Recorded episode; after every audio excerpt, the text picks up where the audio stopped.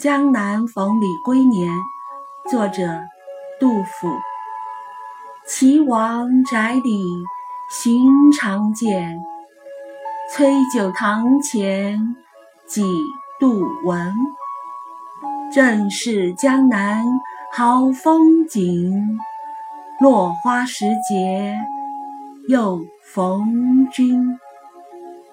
李龟年，唐代著名的音乐家，受唐玄宗赏识，后流落江南。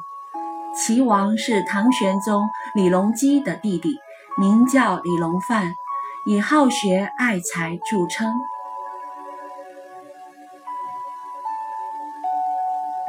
诗人虽然是在追忆往昔与李龟年的接触，流露的却是对开元全盛日的深情怀念。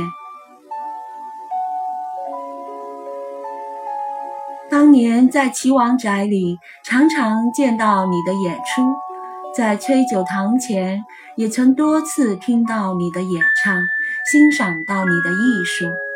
眼下正是江南。风景美丽的时候，没有想到能在这落花时节巧遇你这位老相识。